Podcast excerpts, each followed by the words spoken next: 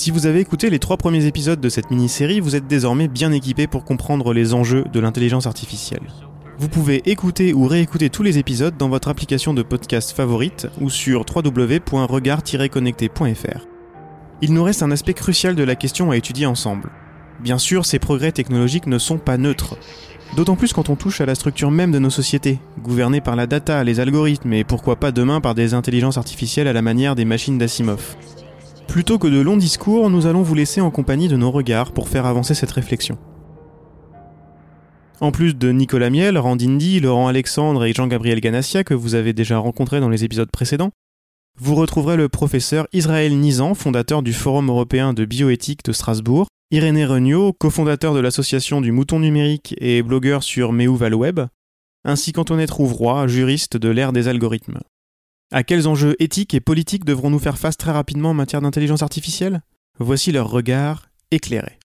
Je préfère pas trop parler d'éthique et plutôt de politique, même s'il y a un champ valide dans les, deux domaines, mais avec l'éthique, on donne souvent l'impression qu'on peut déléguer à une équipe, à une équipe euh, on dirait en anglais, d'éthicistes, d'éthiciens, euh, la résolution de certains grands problèmes. Or, ces grands problèmes, comme on l'a vu, ils sont plus politiques de mon point de vue qu'éthiques, ils sont plus politiques que techniques. Euh, bien équilibrer les problématiques d'accès, les problématiques de contrôle, les problématiques d'accès, les problématiques de protection des privés, c'est une question politique. Pourquoi?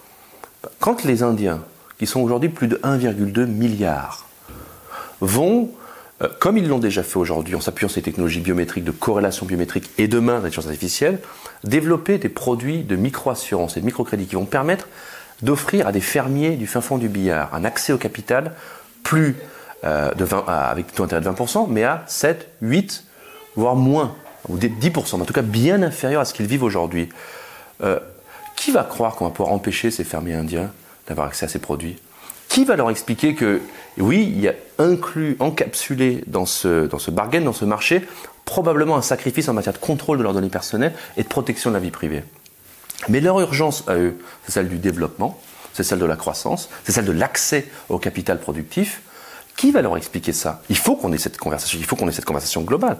Mais elle va pas être facile à avoir. Donc, et comme le marché indien, comme le marché brésilien, est un marché qui a la taille critique, la masse critique pour avoir un impact global, eh bien, l'émergence d'un marché de la micro-assurance et du microcrédit, y compris euh, dans le domaine de la santé, hein, avec des données génétiques qui sont très sensibles, euh, l'émergence de ce marché en Inde va avoir un impact sur le monde entier, en Afrique, mais, donc, qui, est l'autre continent qui fait face à une vague d'explosion démographique, qui a besoin de solutions innovantes en matière de développement, euh, eh bien, euh, ben on, va, on, va, on, va, on va recevoir, on va avoir à traiter ces questions, y compris chez nous. Donc c'est pour ça que c'est plus politique, de mon point de vue, qu'éthique. Randindi, cofondateur de Snips. Je pense qu'en fait, on est déjà en train de faire les bonnes choses. Euh, en obligeant en fait les entreprises étrangères à jouer le jeu européen, on est non seulement en train d'imposer les valeurs européennes à l'échelle du monde entier, donc tout le monde va bénéficier. Si l'entreprise a fait l'effort de faire quelque chose qui est private by design, bah c'est là, c'est là, quoi. Donc je pense que tout le monde, en fait, y bénéficie. Mais très important aussi, il y a en ce moment énormément de discussions autour de l'encadrement des plateformes. Finalement, toutes ces méga plateformes qui ont un impact énorme sur notre vie de tous les jours doivent être encadrées parce que les décisions qu'elles prennent ont un impact direct sur des milliards de personnes. On l'a vu avec les élections américaines, par exemple. Donc ça, c'est un énorme sujet en ce moment. Et au-delà d'un sujet de souveraineté, je pense que c'est un véritable sujet citoyen. Ça, ça, ce n'est pas les gouvernements qui essayent de récupérer quelque chose chez Facebook et Amazon, ce sont les citoyens qui doivent en fait être protégés des dérives potentielles de ces plateformes qui aujourd'hui ont un contrôle absolu. Israël Nizan, fondateur du Forum européen de bioéthique de Strasbourg. Nous sommes au début de l'exponentiel et cette exponentielle va nous amener à être capable assez rapidement, pour la première fois dans l'histoire du vivant, de faire en sorte qu'une espèce puisse retourner sur sa création. C'est-à-dire, après en avoir déchiffré l'alphabet, de pouvoir en modifier le texte. Ça, c'est inédit et ça implique une responsabilité éthique considérable. On est tous totalement légitimes à vouloir réparer le corps humain lorsque celui-ci, pour une raison ou pour une autre, est malade et altéré. Par contre, les techniques de réparation et les techniques d'augmentation sont les mêmes. Prenons un exemple. Actuellement, on sait faire des rétines à 600 pixels. Si demain, on est capable, grâce à ces technologies, d'avoir des rétines à 10 millions de pixels, alors que notre rétine actuellement est à 1 million de pixels, qui empêchera les gens de demander qu'on leur installe des rétines haute définition? Et donc, la même technologie qui cherche à protéger les personnes âgées contre la dégénérescence maculaire sera la même que celle qui sera utilisée pour l'augmentation de l'humain. Comment faire pour que dans une société multiculturelle comme l'est la société mondiale, nous ayons la possibilité d'encadrer ces évolutions. Car sur la rétine, ça ne nous choque pas trop. Mais si on se met à parler du génome ou de l'intelligence, là, on risque d'avoir des, des effets d'entraînement massifs. Laurent Alexandre, chirurgien urologue devenu futurologue. Si dans 20 ans, dans 30 ans, dans 50 ans, on explique aux gens qu'ils peuvent vivre 150, 200, 300 ans grâce à l'intelligence artificielle, qui va résister? Qui va préférer mourir avec son Alzheimer à 75 ans si l'on peut vivre en bonne santé jusqu'à 250 ans? Pas beaucoup de gens.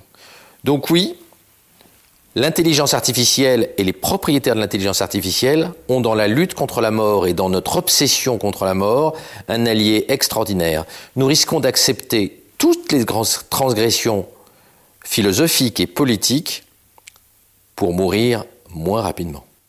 Imaginez que dans 50 ans, nous soyons capables d'augmenter l'intelligence humaine parce qu'on aura découvert tous les gènes qui interfèrent, parce qu'on aura probablement découvert des solutions pour essayer d'améliorer la capacité de concentration, la durée de temps d'éveil, etc., etc. Et imaginez que tout d'un coup, on ait les moyens de modifier les capacités cognitives d'un individu. Croyez-vous qu'un État euh, comme par exemple la France puisse rester isolé en disant nous on ne le fera pas, alors que tous les États autour de lui le feront Bien sûr que non. D'autant qu'en Asie, ils n'ont pas lu Kant. Et nos vapeurs bioéthiques ne les concernent absolument pas. Ne sommes-nous pas un troupeau de bisons en train de courir vers la falaise? Irénée Regnault, cofondateur de l'association du mouton numérique et blogueur sur Web pendant longtemps, on a cru, et on, comprend maintenant que c'est plus tellement ça, mais on a cru que la technologie, c'était quelque chose de relativement naturel. C'est-à-dire que ça allait d'un point A à un point B, ça allait suivre une courbe linéaire, euh, et euh, que par définition, on n'avait pas d'emprise dessus. Ça, ça porte un nom, ça s'appelle le déterminisme technologique. Euh, c'est une notion qui aujourd'hui est, absolument essentielle et super pour penser la technologie. On commence à se rendre compte euh, de manière beaucoup plus concrète que euh, la technique, la technologie, qui est finalement la technique, euh, n'est pas quelque chose de, neutre qui tombe du ciel et qui modifie son environnement sans qu'on puisse y faire quoi que ce soit. C'est au contraire quelque chose qui se conçoit, qui se décide et qui, de ce fait, est un, un, sujet éminemment politique. Donc effectivement, si nous ne faisons rien, nous laisserons à ces groupes une puissance considérable on sait que l'histoire de l'humanité, c'est justement hein, celle de pouvoir qui se constitue. Mais je crois en même temps qu'il y a la possibilité de s'opposer à ces formes de nouveaux pouvoirs qui se constituent. Toute la difficulté, c'est que la logique, la réalité euh, de ce monde est très différente de celui du monde antérieur. Et la façon d'agir, hein, de euh, renforcer les pouvoirs, hein, euh, la coercition n'est plus du même ordre, elle n'est plus physique, elle est mentale et intellectuelle. Je crois qu'il faut euh, justement se donner les moyens de euh, lutter contre ça. C'est assez difficile parce que euh, nous n'avons pas encore les clés, parce que nous ne comprenons pas. Et je pense que ces groupes eux-mêmes ne savent pas exactement comment les choses vont advenir. Je, ne pense pas qu'ils aient un, plan particulier, même si leurs objectifs aujourd'hui sont d'une part de forger un imaginaire, ce qu'ils essayent de faire à travers euh, les fables transhumanistes hein, qu'ils euh, nous racontent. Et puis d'autre part, je crois qu'ils ont un objectif politique qui est de se substituer aux États, d'assumer à la place des États un certain nombre des fonctions qui euh, relevaient des attributs de la souveraineté. Et donc là encore, je pense qu'il faut arriver à dénoncer ce type euh, d'action et justement euh, redonner, à mon sens, à l'État, au sens où il est euh, l'expression des volontés des citoyens, hein, donc redonner à l'État toute sa, toute sa place. Bien sûr, pas un État totalitaire, mais un État démocratique et républicain. On voit bien que les, les grands industriels de la Silicon Valley, Google, Apple, Facebook, Amazon, mais aussi euh, Tesla, hein, la société d'Elon Musk et les autres sociétés qu'Elon Musk a, créées, se prennent à jouer à Dieu. Ils ont fondamentalement une volonté démiurgique. C'est ce que Ray Kurzweil chez Google expliquait. L'homme, grâce aux neurotechnologies, aura dès les années 2030 un pouvoir démiurgique, godlike en anglais. Elon Musk est vraiment dans cette lignée-là. Avec ses fusées, il veut arriver sur Mars dès 2022, dès 2023. Avec ses implants intracérébraux, il veut que tous les humains soient compétitifs face à l'intelligence artificielle et beaucoup plus intelligents qu'ils le soient aujourd'hui. Il veut créer un train supersonique euh, Hyperloop. Il crée une révolution de l'automobile avec ses voitures électriques intelligentes, une révolution de l'énergie avec ses cellules solaires il y a une volonté des industriels de la Silicon Valley de changer le monde, d'accélérer le futur, de renforcer à l'infini le pouvoir de l'homme. C'est quelque chose de radicalement nouveau. Jamais l'humanité n'a eu un tel pouvoir, jamais des industriels n'ont eu des ambitions aussi mégalomaniaques, aussi fantastiques, aussi incroyables. Quand on entend les gens de la Silicon Valley, on a l'impression d'entendre des livres de science-fiction, et pourtant ce n'est pas de la science-fiction, ce sont des business plans. Aujourd'hui, il faut penser euh, les innovations technologiques euh, en fonction du désordre qu'elles créent.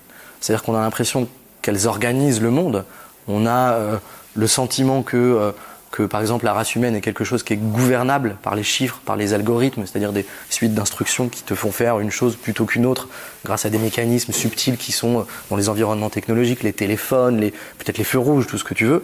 Euh, et, euh, et, cette, c'est, ce nouveau type de gouvernementalité-là, ça, ça pose des questions que, que, qu'il faut adresser aujourd'hui à travers, à travers, à travers énormément de pédagogie, d'autant plus que que euh, les nouvelles technologies qui arrivent ont, cette faculté qui est, absolument géniale de s'insinuer de plus en plus profond en nous, à travers, comme tu l'as dit, euh, euh, alors demain les implants neuronaux peut-être, on ne sait pas exactement comment ça va marcher, qui, vont, qui, vont nous faire changer la façon dont on perçoit l'environnement. Tu comprends? Et ça, c'est ça, c'est subtil parce que, encore une fois, on, on, se demande si on ne veut pas répondre à, des grandes questions euh, sociétales à travers euh, des, artefacts qui finalement vont toujours pas régler les questions politiques et les questions sociales sous-jacentes. Jean-Gabriel Ganassia, professeur de sciences computationnelles à Sorbonne Université. Ah, je, crois qu'il faut euh, euh, faire très attention parce qu'il se peut bien sûr que les choses euh, arrivent très vite. Hein. Parmi les mythes, hein, justement, il y a le mythe d'Elon Musk hein, qui est étonnant parce qu'il nous dit on va vous mettre des disques durs dans le cerveau, ce qui est formidable parce que vous allez pouvoir renforcer votre intelligence pour rivaliser avec l'intelligence artificielle. Mais bien sûr, ce qu'il ne nous dit pas, c'est que euh, si jamais nous renforcions notre intelligence de cette façon-là, outre le fait bien sûr que euh, c'est totalement irréaliste, mais si jamais nous, faisions ça, ceux qui auraient du pouvoir, c'est ceux qui posséderaient ces disques durs, qui seraient capables de les mettre en œuvre et qui seraient capables d'ajouter ou d'enlever ce qu'ils veulent à l'intérieur de nos intelligences, donc qui nous soumettraient d'une façon euh, beaucoup plus radicale hein, que nous n'avons jamais vu dans l'histoire de l'humanité. Antoinette Rouvroy, juriste de l'ère des algorithmes. Donc je pense qu'il ne faut pas du tout euh, s'inquiéter des algorithmes, il faut s'inquiéter d'une certaine renonciation à gouverner, gouverner les, vivants, les vivants, le vivant, euh, d'une manière euh, satisfaisante. Et voilà, c'est ce que Frédéric Nera expliquait. Il disait que finalement, les, deux mots dont souffrent ou dont meurent aujourd'hui même les, sociétés sont d'une part la croyance en l'indemne, donc ces big data qui peuvent continuer comme ça à, proliférer, cette spéculation, cette hyper spéculation qui peut continuer à proliférer sans générer aucun dommage, cette croyance en l'indemne qui nous permet de tout détruire, c'est-à-dire qu'on détruit complètement l'environnement dans lequel on vit, euh, et d'autre part la programmation des conduites qui nous empêche d'exister. Je pense que s'il avait mis le doigt sur les deux mots euh, dont, dont, on meurt aujourd'hui, les algorithmes peuvent être extrêmement toxiques s'ils sont utilisés pour optimiser cet état de fait insoutenable, mais ils peuvent être extrêmement utiles si au contraire ils nous rendent plus intelligents, s'ils nous rendent plus intelligents et plus perceptifs, plus sensibles aux singularités, aux occasions qu'on n'aurait pas vues, euh, à ce qui n'a pas de voix. Euh, ce qui est insuffisamment représenté dans nos représentations humaines, etc. Et là, il y a des potentialités euh, gigantesques. Donc les, algorithmes, c'est simplement une nouvelle forme de une nouvelle. Il faut les tenir pour ce qu'ils sont, c'est-à-dire des instruments de représentation. Ils génèrent de nouvelles représentations, de nouveaux régimes de croyances aussi. Parce qu'un espace spéculatif, c'est une croyance. Si vous voulez, et cet espace spéculatif ne vaut que pour autant qu'on y croit. Euh, et donc, c'est en tant que tel qu'il faut les considérer. Euh, et pas en tant que substitut à des modes, à des formes de gouvernement. Il faut, il faut euh, réapprendre ou avoir à nouveau le courage de prendre en charge ce qui nous revient, c'est-à-dire la détermination d'un, de projet commun, hein, irréductible à, à la seule prédiction.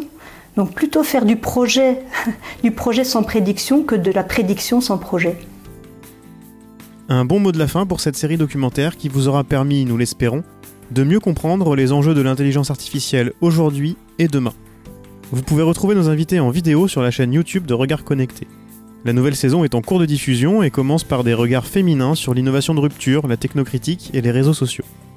Abonnez-vous à cette chaîne de podcast dans votre application favorite si ce n'est déjà fait nous y publierons à partir de la semaine prochaine l'intégralité de certaines interviews jusqu'ici inédites. Vous pourrez par exemple y entendre Antoinette Rouvroy et Claudie Aigneret. Plus d'informations sur www.regard-connecté.fr. Ce documentaire sonore a été produit par Regard Connecté avec le coup de main de Disruption Protestante. Interview Thomas Gouritin. Écriture Thomas Gouritin et Adrien Guillemino. Voix off et mise en son Antoine Gouritin. Musique hors générique Voidkampf.